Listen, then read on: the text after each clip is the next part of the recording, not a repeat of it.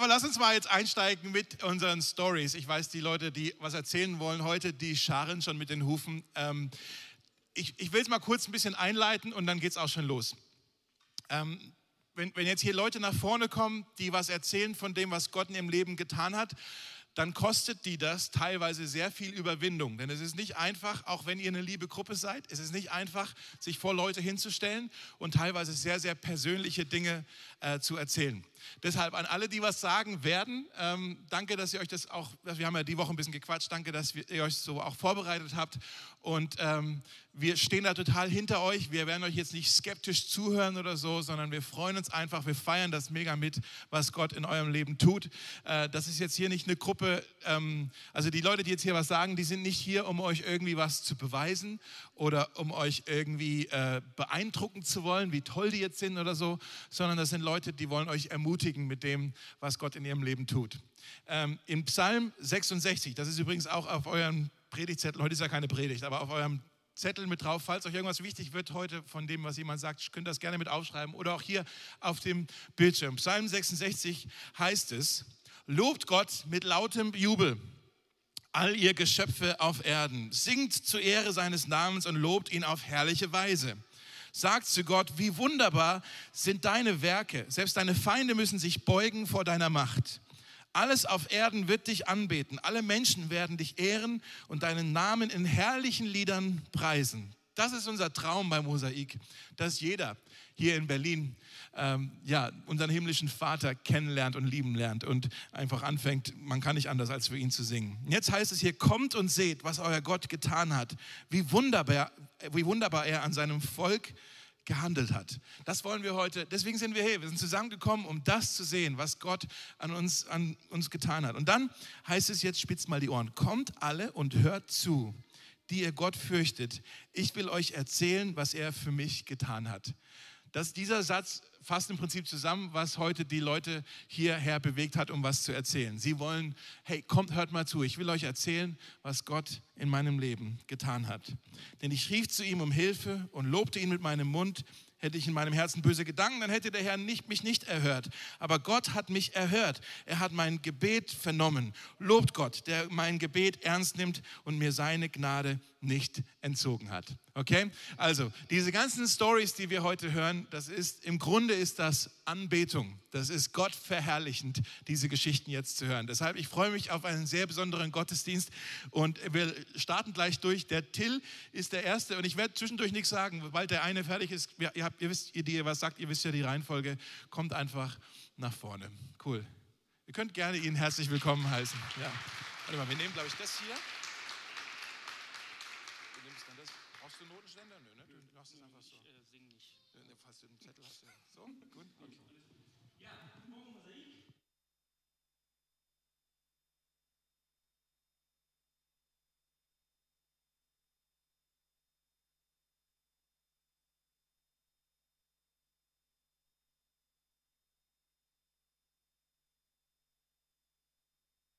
Was sehr, sehr viel Spaß macht.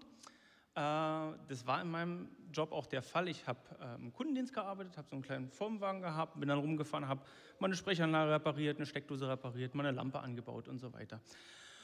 Und ähm, ja, wenn man dann im Kundendienst bei den Kunden ist, dann kommen halt immer so Fragen. Hey, wie sieht es denn aus? Ich brauche hier mal noch eine extra Steckdose oder ich brauche hier mal ein bisschen Licht drin. Könnt ihr mal ein Angebot machen? Und naja, ich habe dann halt öfter auch meine Dienste nach Feierabend angeboten und äh, es bietete sich halt an, auch mal ein Meter Kabel aus dem Auto mitzunehmen oder eine Steckdose, die jetzt eh nicht mehr so gut ist oder sowas. Ja, nichts unbedingt, worauf ich so stolz war. Als ich dann Christ wurde, hat sich dann mein Leben doch stark verändert. Mir ist es wichtig geworden, ehrlich zu sein und ich habe auch gelernt, meine Finanzen Gott zu unterstellen und ihm da zu vertrauen und Natürlich hat es dann aufgehört, aber es war halt immer noch da. Ne? Also ich habe es ja getan. Und wie ich dann so in meinem Prozess des Christwerden mich halt auch mit dem Thema Taufe beschäftigt hatte, hat mir der Heilige Geist dann auch für die Taufe zwei Aufgaben aufgegeben. Und eine war dieses schöne Thema, ich soll das bereinigen, was ich da mit meiner Firma gemacht habe. Äh, ich war super nervös. Ich wollte dieses Thema gerne vergessen und irgendwie wegschieben, äh, aber Gott wollte halt, dass ich da einen klaren Cut mache. Er wollte, dass ich das bereinige, dass ich es sauber mache.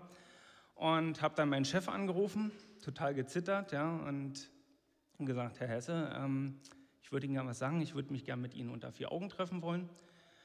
Und wir haben uns dann für den nächsten Tag in Köpenick in so einer Lehrraumwohnung verabredet. Der kam dann da, er hat immer weiße Sachen angehabt, weiße Weste, das war so sein, sein Motto. Er war halt sehr, alles musste perfekt sein und sehr sauber und so. Und ähm, naja, nun stand ich da mit ihm in der Wohnung und durfte ihm dann sozusagen erzählen, dass ich Schwarzarbeit gemacht habe, dass ich die Firma beklaut habe im Prinzip.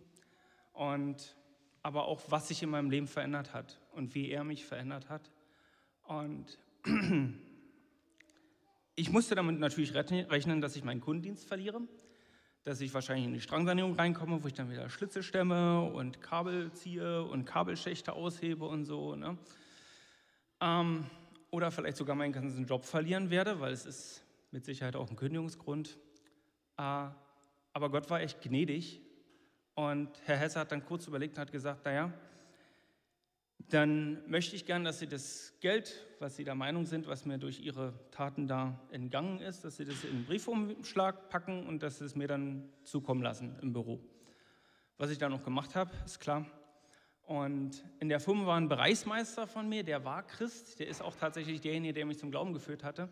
Der hatte dann gesagt, dass der Herr Hesse darüber sehr, sehr viel nachdenken musste und auch zu ihm gesagt hat, er versteht nicht, warum ich das überhaupt zu ihm gesagt habe, alles aber er fand es natürlich gut.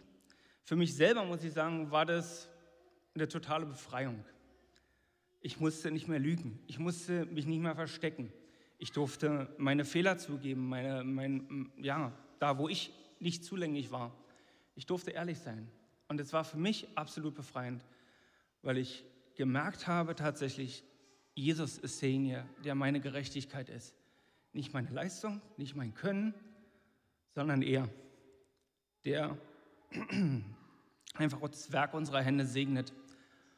Und diese Wahrheit ist das, was mich frei gemacht hat tatsächlich. Und das ist, was ich überzeugen wollte. Amen.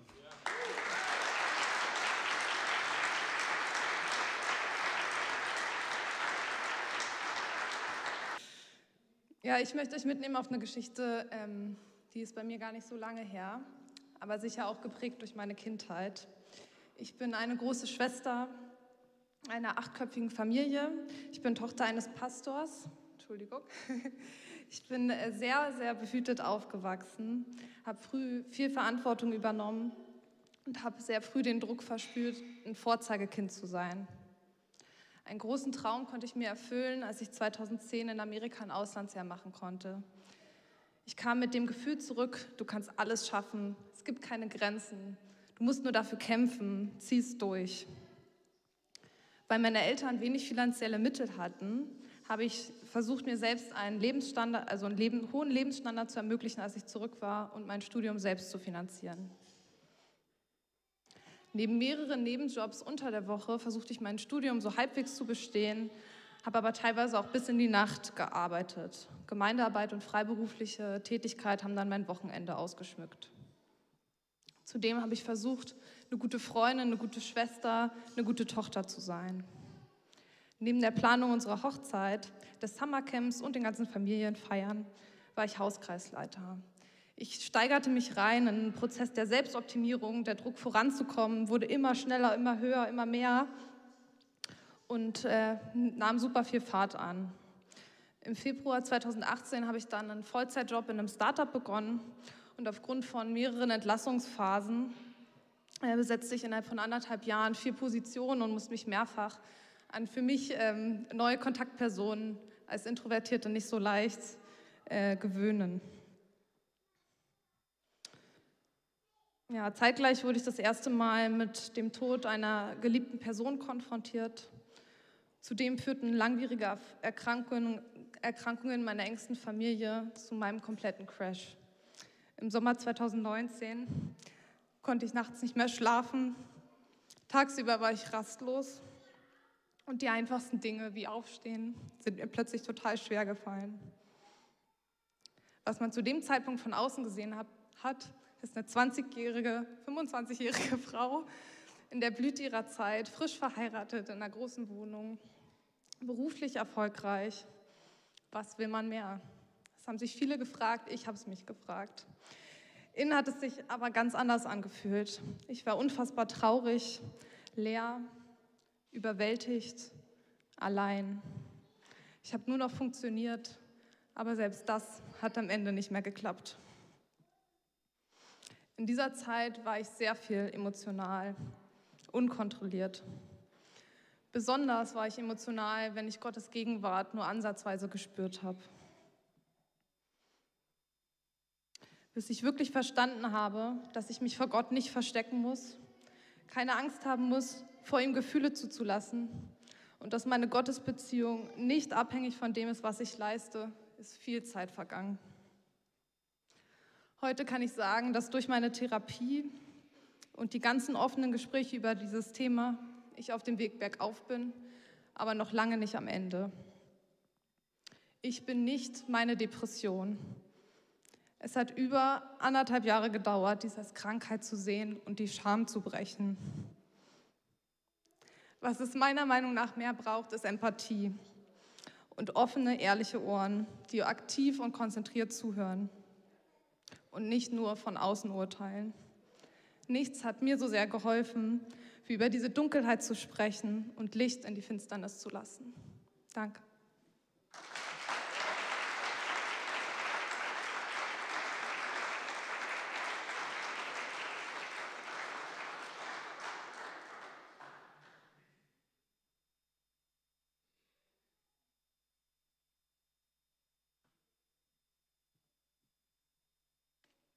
Hallo, ich bin Amy.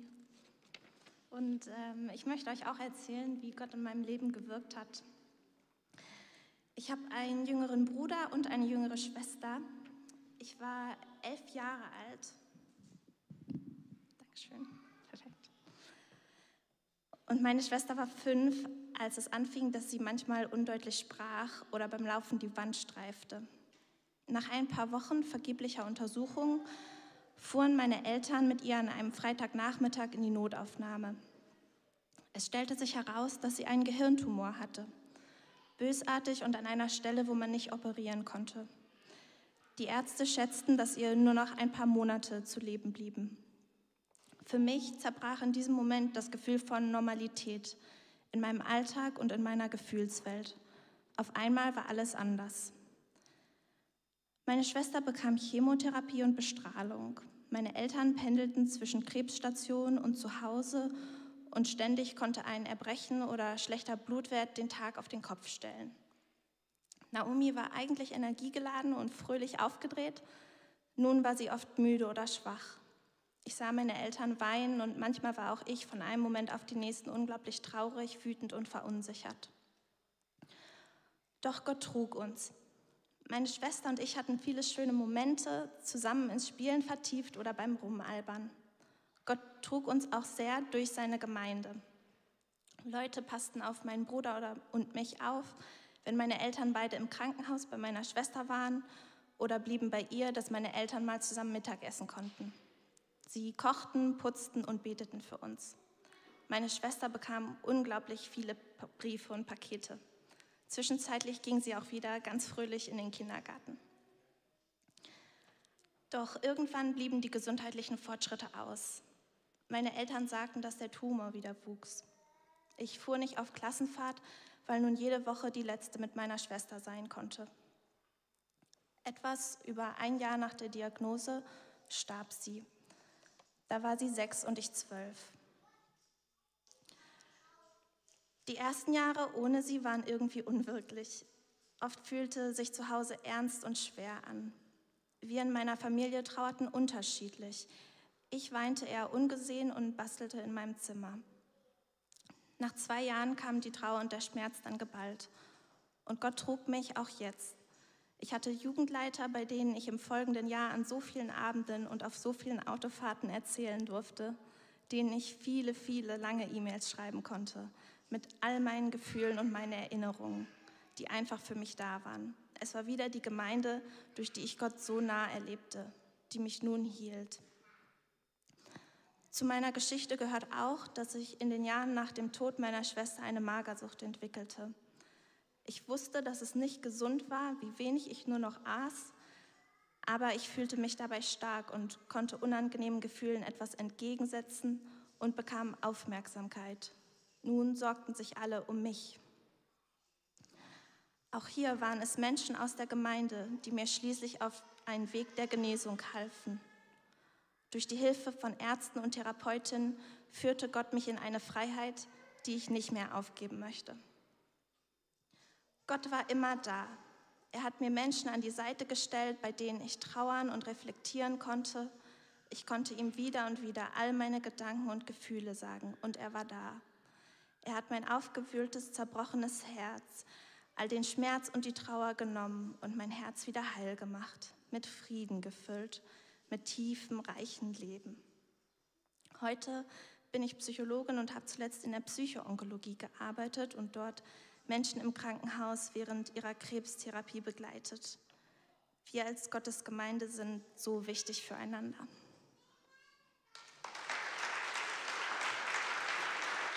Ähm, ja, ich bin Joachim.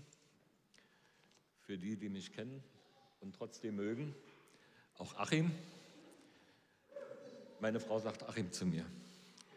Ähm, mich hat diese Predigtreihe Bruchstellen sehr bewegt und beschäftigt. Und mich hat eine Predigt besonders beschäftigt, das war die Predigt vom 13. März.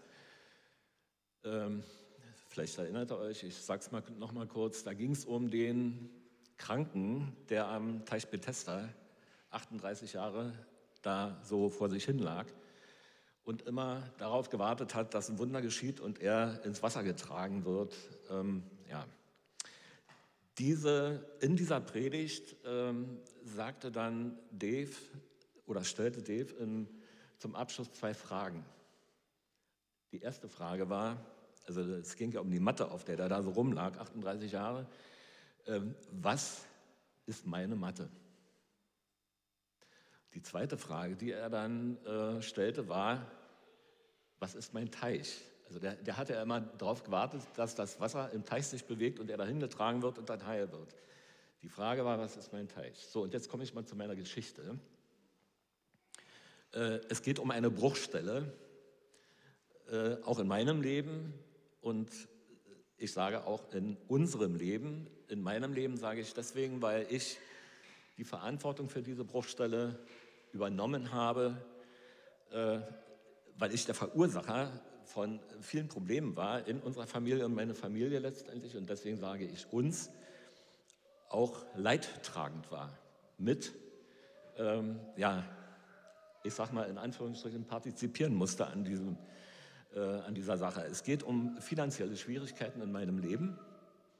Ähm, ich habe mich vor knapp 30 Jahren freiberuflich selbstständig gemacht und konnte mit der äh, finanziellen Seite dieser Selbstständigkeit nicht so richtig umgehen.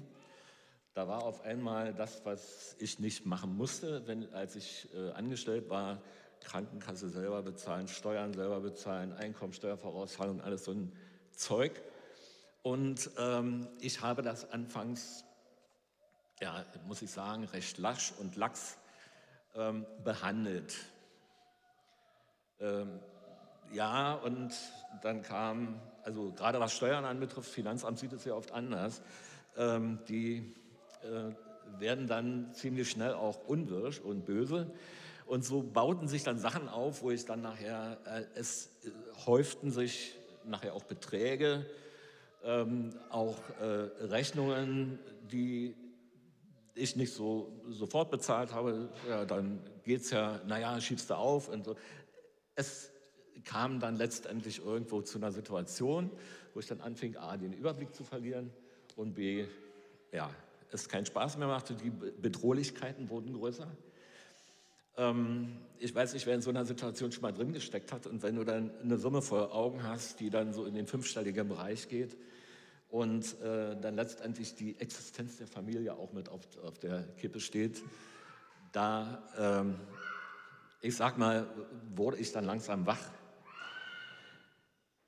Ähm, ich hatte auch versucht, oder wir hatten auch versucht, dann äh, geistliche, seelsorgerliche Hilfe in Anspruch zu nehmen. Und dann sind mir so ähm, nette Ratschläge über den Weg gelaufen, wie, naja, also die erste Frage war ja dann sowieso, gibst du dann auch ordentlich den Zehnten? Es kann ja eigentlich nicht sein, dass es dir schlecht geht, wenn du ordentlich den Zehnten gibst oder so. Und ähm, dann kam so eine Frage nachher noch auf, gibst du den Zehnten vom Brutto oder vom Netto? Weil Gott liebt dich ja auch nicht nur netto. Naja, also sehr geistvoll und sehr hilfreich. Und gerade dann, wenn du gerade knietief in der Gülle stehst, äh, brauchst du so eine, Antwort, brauchst du so eine, so eine Sachen gerade. Aber ähm, Gott hat geholfen und Gott hat mir, uns auch, Gott sei Dank, geisterfüllte Menschen über den Weg geschickt, die letztendlich dann bewirkt haben, dass sich mein Verhalten äh, ändern konnte. Ich Verantwortungs, äh, mein Verantwortungsbewusstsein wieder mir vor Augen gestellt haben, letztendlich, und auch mit ganz praktischen Ratschlägen äh, dann um die Ecke kam, ähm, mal neben den geistlichen ähm, Ratschlägen dann auch ja, äh, ganz praktische Ratschläge gaben, ähm, wo ich dann, ähm, wo wir dann nach und nach aus der, ja, aus dieser Situation herauskommen konnten. Ich sage mal um Disziplin und also Disziplin ist ja jetzt keine so weltliche Sache, das äh, betrifft uns Menschen ja auch, uns Christenmenschen. Wir können ja nicht alles vom Heiligen Geist erwarten, wenn wir nicht selbst in der Lage sind oder nicht selbst willens sind, auch was dazu beizutragen. So.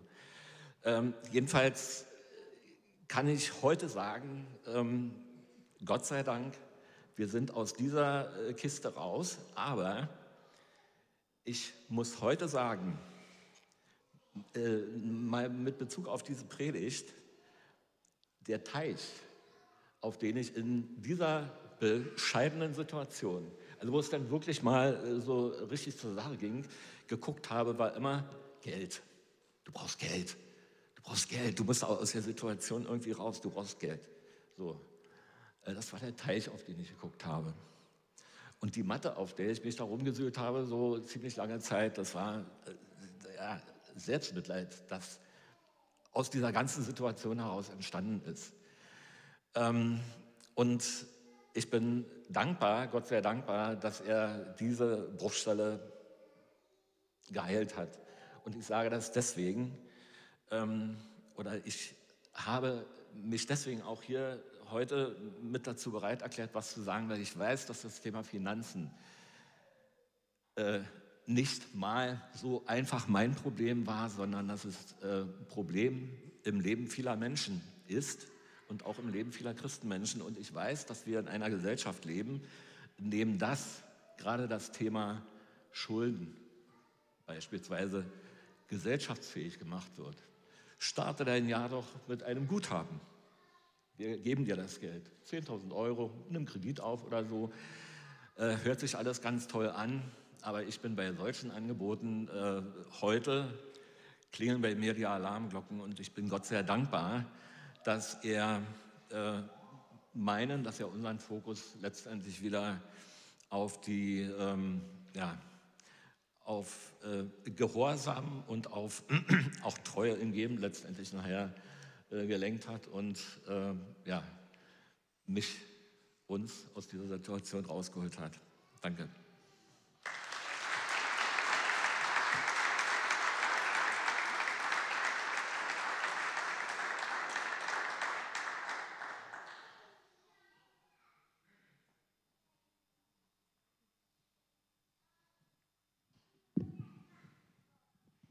Danke dir.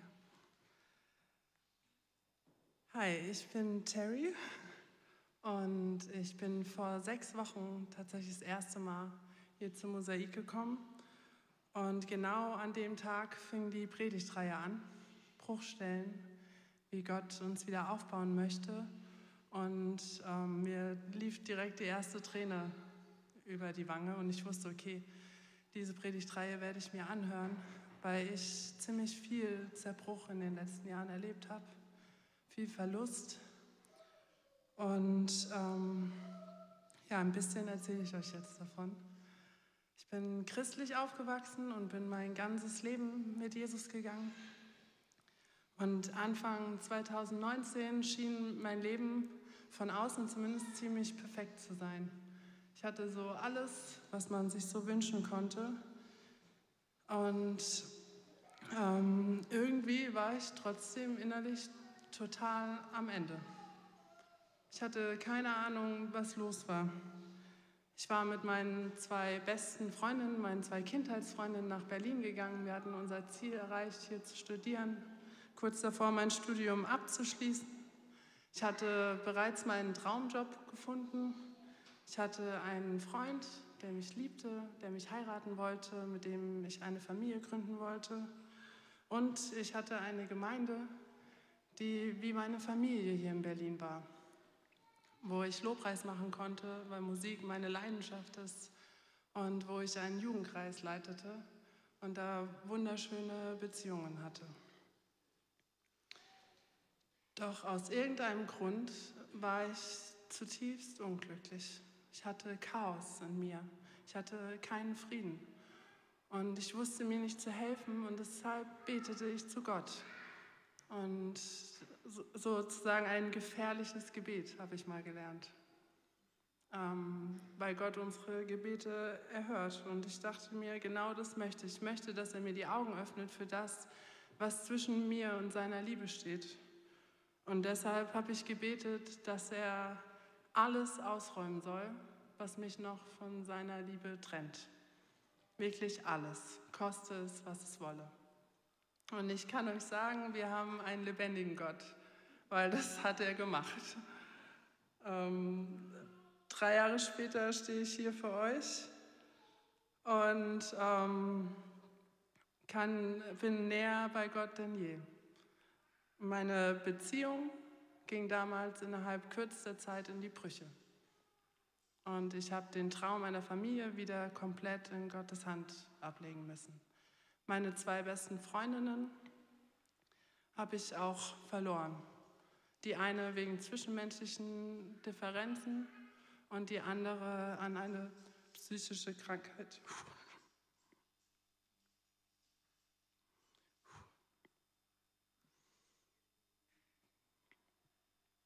Mein Traumjob wurde innerhalb kürzester Zeit zu einem Albtraum.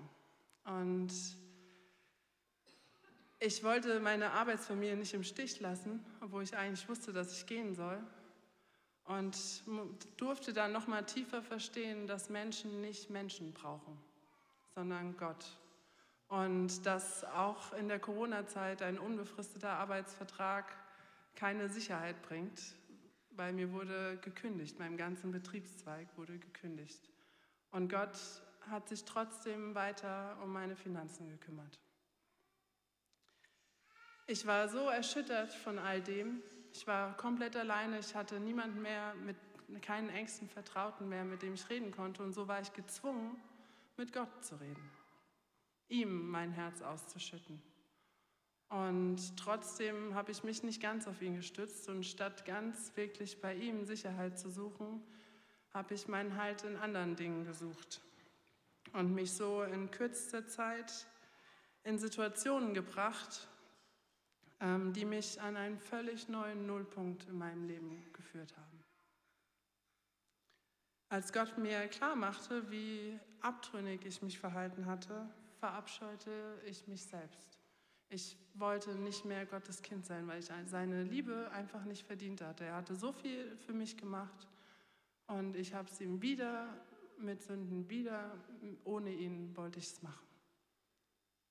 Und ich habe jegliches Selbstvertrauen verloren und habe verstanden, dass ich allein einfach nichts wert bin.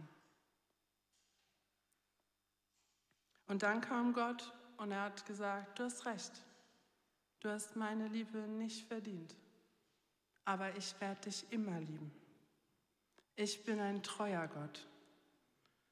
Bitte gib jetzt nicht auf, weil mit dem Weg, der vor dir liegt, da wirst du mich erst recht brauchen. Also habe ich mich dazu entschlossen, den Weg mit ihm zu gehen. Das war Anfang letzten Jahres. Und ich habe mich einfach entschieden, okay, ich vertraue dir. Ist jetzt eh egal. Und dann ähm, hat er gesagt, ich brauche geistliche Unterstützung. Und so bin ich zu einer Frau aus meiner Gemeinde gegangen, von der ich dachte, die hat viel Erfahrung, die hat schon viel mit Gott erlebt. Ich vertraue mich ihr an und so bin ich zu ihr hin und habe ihr mein Herz ausgeschüttet. Und ähm, musste ziemlich schnell feststellen, dass sie völlig überfordert war. Und ähm, ja, ich habe mich missverstanden gefühlt. Ich habe mich total verurteilt gefühlt und auf meine Funktion in der Gemeinde reduziert gefühlt. Und nach weiteren Gesprächen mit anderen aus der Gemeinde ist die, ähm, war ich völlig verzweifelt und ähm, habe dann mit meinen Eltern geredet und mit der ehemaligen Pastorin der Gemeinde und mit einer christlichen Seelsorgerin. Und alle haben mich darum gebeten, bitte diese Gemeinde zu verlassen.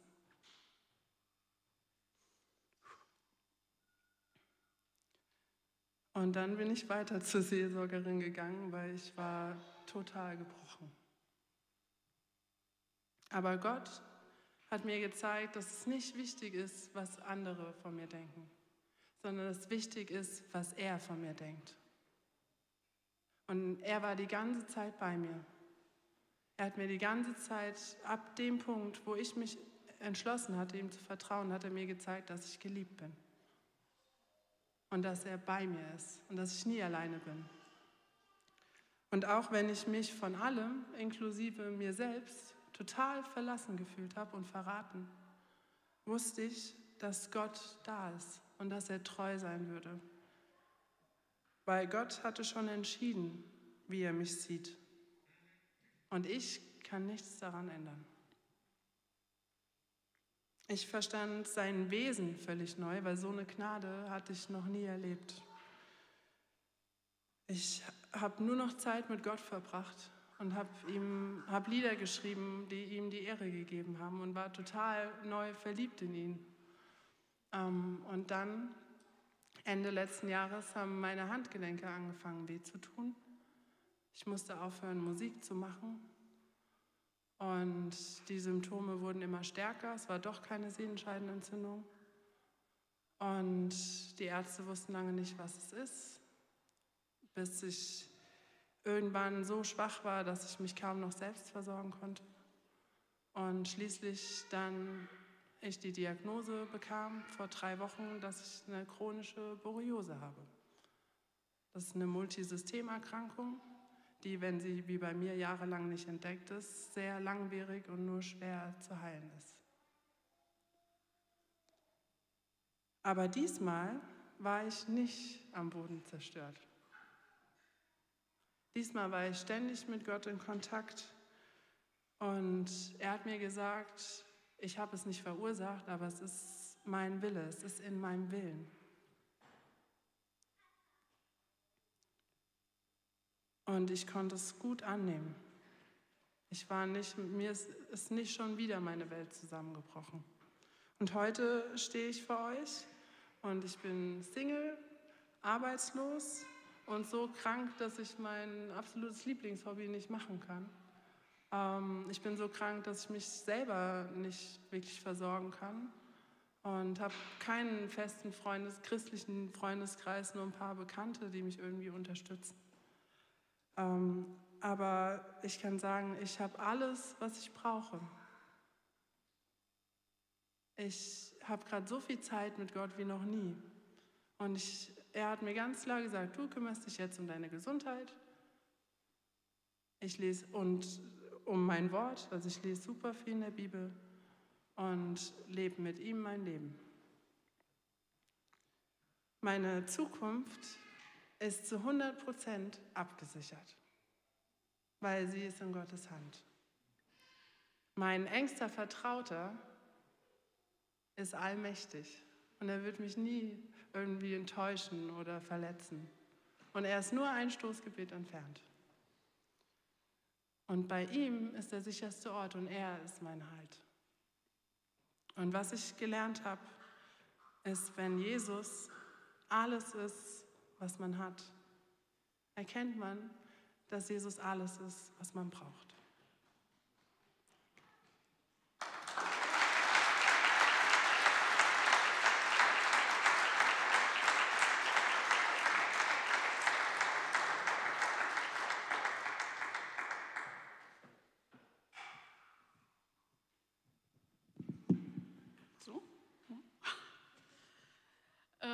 Ich bin Petra und auch in meinem Leben gab es nicht nur eine Bruchstelle, aber von einer möchte ich heute berichten.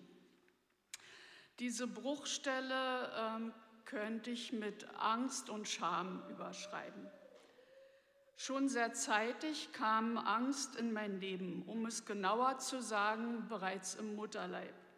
Mein Vater litt unter schweren epileptischen Anfällen und meine Mutter war in ständiger Alarmbereitschaft und Anspannung, äh, wann der nächste Anfall kommt. Und so auch in der Schwangerschaft. Ähm, und wie wir heute wissen, überträgt sich äh, das ganze Verhalten der Mutter auf das ungeborene Kind. Durch die Belastung äh, war die Ehe leider auch nur von kurzer Dauer. Ein Bild aus dieser Zeit, ähm, ich war circa fünf Jahre alt, hat sich tief in mein Gedächtnis eingegraben und mich eigentlich mein Leben lang begleitet.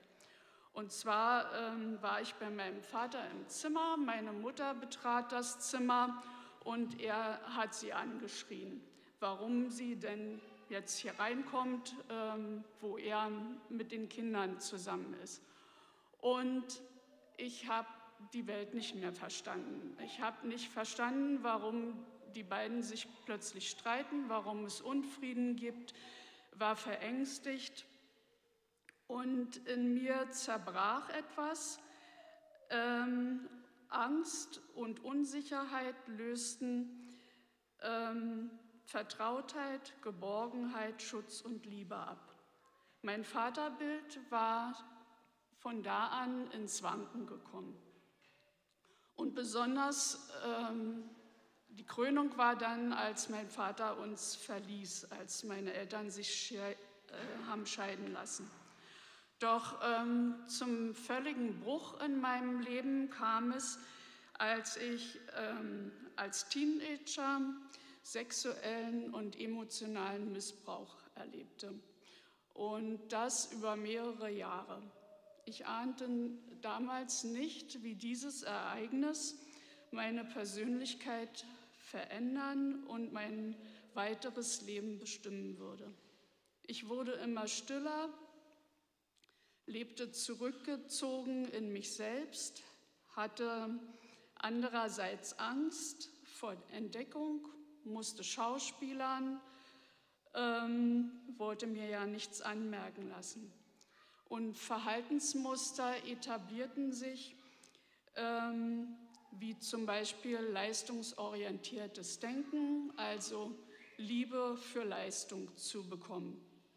Diese gipfelten dann in unausgesprochenen, unbewussten Festlegungen wie ich muss immer für andere da sein, ich komme ständig zu kurz, ich muss mich um mich selber kümmern. Mir war die Tragweite ähm, der Auswirkungen des Erlebten nicht im geringsten bewusst. Meine spätere Ehe war dadurch sehr stark belastet. Denn Unzufriedenheit war mein ständiger Begleiter. Ich lebte nach dem Motto, das Gras auf der anderen Seite ist immer grüner. Ich hatte ein hartes Herz bekommen, Mauern gebaut, um mich zu schützen. Bitterkeit vergiftete mein Herz. Ich konnte mit Kritik nur schwer umgehen, weil sie die Ablehnung meiner Person äh, betraf oder ich sie so aufgefasst habe. Mein Selbstwertgefühl lag total am Boden. und war stark von Wertschätzung und Aufmerksamkeit anderer abhängig. In den schlimmsten Zeiten habe ich mir selbst vom Spiegel die Zunge rausgestreckt, äh, habe mich gehasst, konnte mich überhaupt nicht leiden, hatte Selbstmordgedanken. Ich war ein Fass ohne Boden, in das man Liebe hineinschütten konnte und die fiel unten wieder raus. Einige halbherzige Versuche von mir, äh, dieses Trauma aufzuarbeiten und ein missglückter Klinikaufenthalt scheiterten. Das bewog mich erneut, dicht zu machen und ich habe die Entscheidung getroffen, ich will nicht mehr darüber reden, ich will keinen mehr an mich ranlassen. Das ging so über viele, viele Jahre. Vor fünf Jahren circa hat dann Jesus eingegriffen und durch den Heiligen Geist wirklich ähm, zu mir gesprochen. Ähm, ich erlebte das so, dass ähm, in der Gemeinde ich eigentlich jeden Sonntag äh, während der Predigt weinen musste und ähm, oft auch äh, Gebet in Anspruch genommen habe und habe mich dann entschieden, mich auf den Weg zu machen. Ich wusste auf einmal, dass was passieren musste. Und durch Seminare habe ich eine kompetente Seelsorgerin kennengelernt, welche mich mit viel Einfühlungsvermögen durch diesen vielschichtigen Prozess führte. Was da heißt, Wut und Scham und ähm, erstmal zuzulassen und den Schmerz auch und dann zu erleben, ähm, also auch zu verstehen, was mit mir überhaupt passiert ist und dann äh, mich erstmal auf den Weg zu machen ähm, und zu, um zu vergeben zu können. Ne?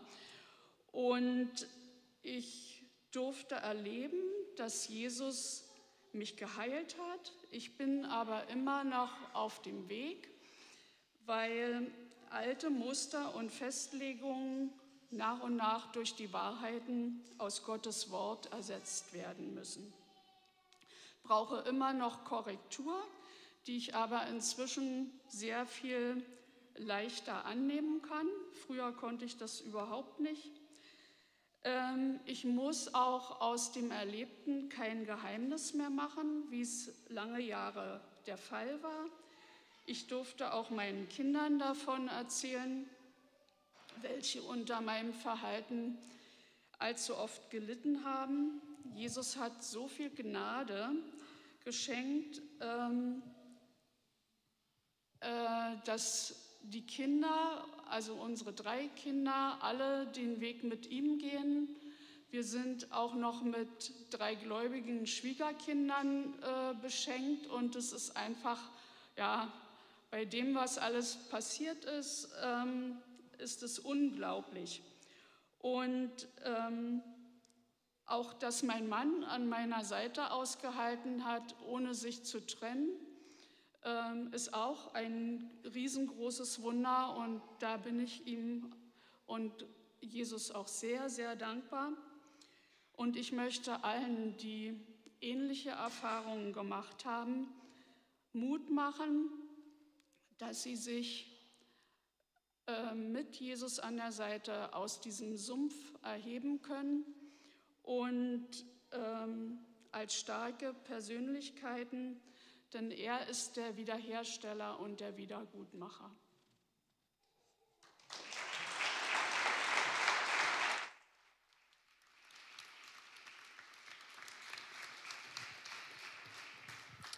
Ein, ein